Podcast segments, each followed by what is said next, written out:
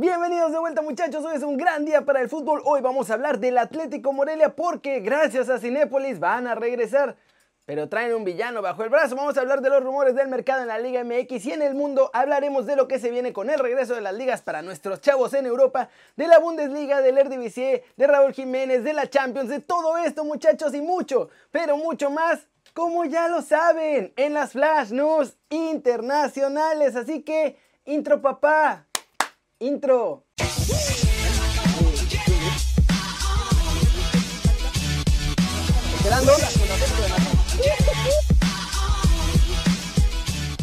Arranquemos hablando de la liga de todos nosotros porque el Atlético Morelia es una realidad y ya están armando todo para que los purépechas no se queden sin fútbol. Como todo en México, esto se ha estado manejando por debajo de la mesa, muchachos. Varios empresarios, el gobierno de Michoacán, Cinépolis y hasta José Luis Higuera están metidos en este proyecto. El tío Higuera, de hecho, es el disque experto que los ayudará en el tema deportivo, pero la verdad es que solo es el enlace entre los nuevos dueños y la Liga MX. Y sí, ya todos vimos que Higuera salió a decir que no está metido y que no sé qué, pero eso lo tiene que decir porque no se va a hacer oficial su participación hasta que se les apruebe todo el proyecto.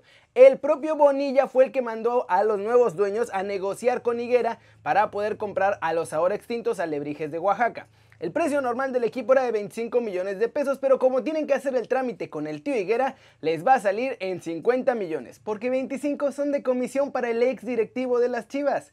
Aún con toda esta jalada, la Liga MX que puso y todo eso, va a ver Atlético Morelia en la Liga de Expansión y en dos años piensan también comprar su lugar para la Liga MX. Además, deberán comprar el nombre, ya sea el de Monarcas Morelia o el de Atlético Morelia, porque TV Azteca es dueño de ambos. Y si no, pues van a tener que inventarse un nombre nuevo para este club que van a crear. ¿Cómo la ven? Se siguen haciendo las cosas totalmente sucias en la Liga MX. O se entra con sus amigos o no se entra al fútbol mexicano. Con razón el Sevilla ya no quiso comprar una franquicia aquí, pues se dieron cuenta de todo este cochinero. Si no hay lana para los amigos, no te van a dejar entrar a la Liga MX. Y vámonos con todo el momento precisamente de la Liga MX, porque hay más movimientos de diferentes equipos y se confirmaron un par de fichajes que ya les había yo dicho hace unos días. Ulises Cardona ya se despidió del Atlas muchachos y de la afición. Su nuevo equipo son los Tigres de la Autónoma de Nuevo León y los rojinegros van a recibir a cambio a Jason Lucumi. En Pumas ahora se les metió la idea de que quieren un portero extranjero, a como dé lugar. Y el nuevo nombre en la lista de posibles llegadas es el de Fernando de Paul un argentino nacionalizado chileno que juega con la Universidad de Chile. El Chepo de la Torre confirmó que ya está todo arreglado con Tigres y Leo Fernández se queda seis meses más con los Diablos Rojos. Por cierto, ante la falta de espacio de extranjeros en América porque no logran sacar a nadie, Rubén Zambuesa podría terminar jugando con el Toluca también. Leonel Banchioni no ha recibido ninguna propuesta de Cruz Azul. Cabe recordar que el argentino ya había dicho que le gustaría formar parte de las filas de los cementeros, pero hasta ahora todavía no le llega ninguna oferta. Luego de los rumores que ponían a Carlos Izquierdos en Cruz Azul también, el representante del jugador argentino ya dijo que saben qué, que Cruz Azul no va por mi muchacho. El que sí está interesado es el Morelia Morado, o sea, el Mazatlán FC. ¿Cómo la ven? Se siguen cocinando los equipos y ya van teniendo más certezas de lo que van a poder conseguir en este mercado ya para reforzarse hacia el próximo torneo. ¿Quién creen que lo va a hacer mejor? Pasemos con noticias de José Juan Macías porque Richie Peláez ya salió a decir que sí va a arrancar el torneo con el rebaño, pero parece que no lo va a terminar con ellos porque se va a ir a Europa. Estas fueron sus palabras. No ha llegado ninguna oferta, pero sí te puedo decir que estamos en permanente y casi diaria comunicación con su representante y yo con el jugador y le he pedido y él me lo ha concedido una total concentración en el trabajo que ha venido desarrollando y en enfocarse 100% en Chivas. Para eso tiene un representante que está en comunicación con nosotros nosotros y junto con el representante vamos a trabajar ese tema para que él esté 100% enfocado en quedarse en Chivas y en ser campeón con Chivas. Si llega la propuesta, llamamos al jugador, su representante, un servidor, platicamos el tema, si la oferta es buena, llega a manos del presidente, del consejo directivo de la, institución y se toma la decisión.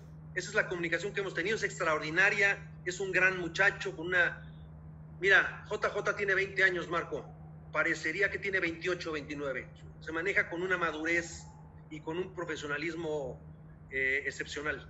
como veo las cosas, este, no, ¿eh? Yo creo que sí va a haber ofrecimientos y también te debo decir que eh, a lo mejor llegan tarde, que a lo mejor esos ofrecimientos llegan en la fecha 2, 3, 4, ya ha empezado el torneo, porque tú sabes que allá también son otros tiempos en calendario y otros tiempos para registros y vamos a esperar. Eh, ojalá se diera, si se da, que se dé antes. Para nosotros tenemos ya, nosotros estamos preparados, Marco. Nosotros, eh, hoy estaba viendo el entrenamiento con los delanteros. Tenemos un Oribe Peralta con una experiencia brutal. Tenemos a JJ, tenemos a Ronaldo Cisneros, tenemos a Ángel Saldívar. Por fuera tenemos a Antuna, tenemos a Alexis Vega, tenemos al Conejito Brizuela, tenemos a Angulo.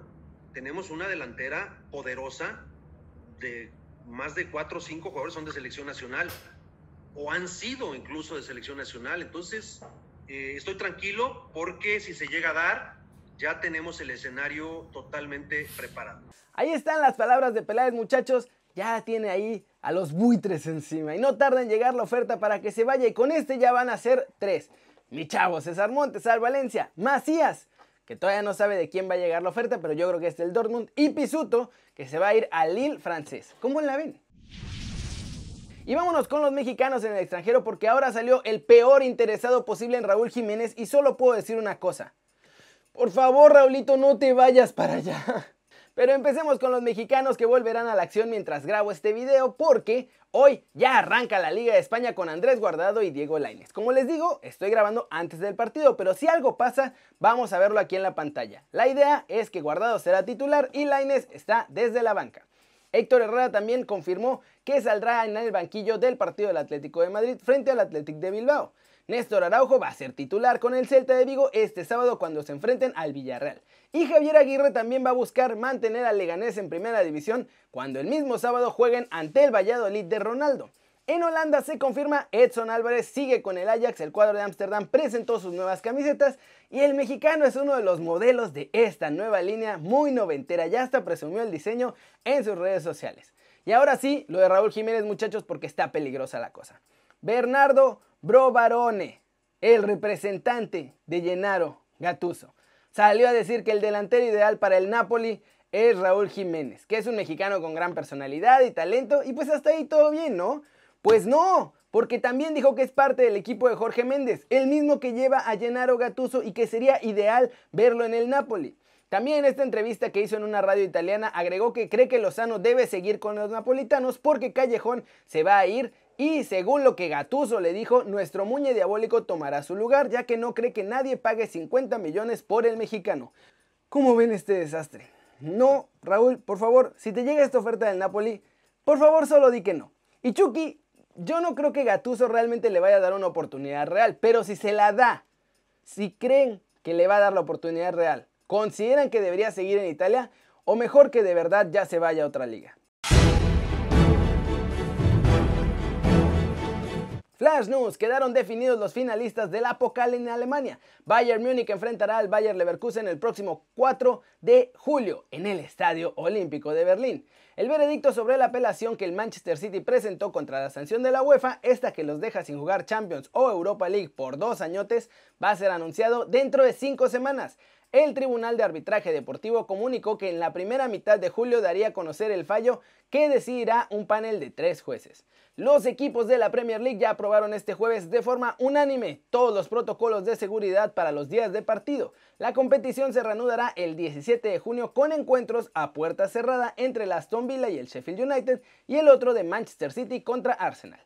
La UEFA está tanteando a Manchester City, al Real Madrid, al Bayern Múnich, al Chelsea y a la Juventus, así como al Olympique de Lyon, Barcelona y Nápoles, para que los encuentros que quedan de octavos de final de la Champions League y de ahí en adelante se jueguen en un campo neutral. Hay algunos clubes que están a favor, pero la mayoría están en contra.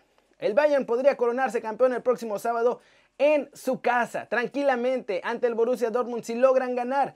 Y si su más inmediato perseguidor, el Borussia Dortmund, pierde su partido que es de visitante contra el Fortuna Düsseldorf. Y vamos a cerrar el video de hoy muchachos con un mito, pero internacional, porque en Europa también se están cocinando los movimientos rumbo a la siguiente temporada. Michael Sork, el director deportivo del Borussia Dortmund, confirmó en rueda de prensa que Archaf Hakimi se regresa al final de la temporada al Real Madrid, aunque también dejó claro que van a volver a intentar hacerse con sus servicios como cedido de cara al próximo curso. Teo Hernández está a punto de cambiar de club. De acuerdo con Onda Cero, el lateral izquierdo del Milan está a nada de llegar al PSG. El club galo ha avanzado en las negociaciones por este zaguero francés y la operación podría cerrarse en los próximos días. El Ajax hizo oficial este jueves la renovación del centrocampista de 18 años, Ryan Gravenberch, una de las perlas de esta escuela de Ámsterdam. Va a firmar, más bien firmó, por tres años más hasta junio del 2023. Héctor Bellerín está en la agenda del Inter de Milán. No es una de las prioridades de mercado de los italianos, pero sí es un jugador al que siguen desde hace tiempo. El Arsenal podría sacar 13.3 millones de euros o un poquito más si se animan a venderlo. Así los movimientos de este jueves en Europa. Ya van saliendo más fichajes y rumores muchachos porque hay clubes que quieren hacer muchos cambios y hay jugadores que quieren ir a equipos donde puedan jugar para lo de la Euro el año que entra. Así que está interesante porque además el mercado va a durar como dos o tres meses. Pero bueno, eso es todas las noticias. Vamos a hacer un par de anuncios de la comunidad para echarnos la mano en esta época de crisis. Y el primero es de Nativa Accesorios y Nativa Nativax en Instagram. Ellos hacen personalización y venta de accesorios 100% hechos a mano y dijes que brillan en la oscuridad, pulseras, llaveros de amor y amistad y profesiones. Aquí les pongo una fotito de ellos y su información. Y el siguiente de los anuncios, que es el segundo, dice que es la repostería Teriaderit. Repostería Ederit. Repostería Ederit, perdón. Aquí está. Ellos hacen servicio a domicilio. Están en creo que es MID, no sé dónde sea, pero en redes sociales los encuentran, no me, pusieron dónde estaban, así que... ah, Mérida, Yucatán, están en Mérida, Yucatán, así que si en Yucatán les gustan los postres, se les antoja algo chabochón, aquí les dejo su imagen con todos los datos de mis muchachos. Y bueno, ahora sí eso es todo por hoy. Muchas gracias por ver el video, ya saben, denle like si les gustó, metanle un zambombazo durísimo a esa manita para arriba si así lo desean. Suscríbanse al canal si no lo han hecho, ¿qué están esperando muchachos? Este va a ser su nuevo canal favorito en YouTube. Denle click a la campanita para que hagan marca personal a esos videos que salen aquí dos videos cada día. Ya hay dos shows diferentes. Y se vienen más cosas muchachos, estamos trabajando sin control en esta cuarentena y post cuarentena. Ya saben, yo soy Kerry Ruiz, muchachas, y como siempre, me da mucho gusto ver sus caras sonrientes, sanas y bien informadas. Y, y, y, y. Aquí nos vemos mañana. Chau, chau.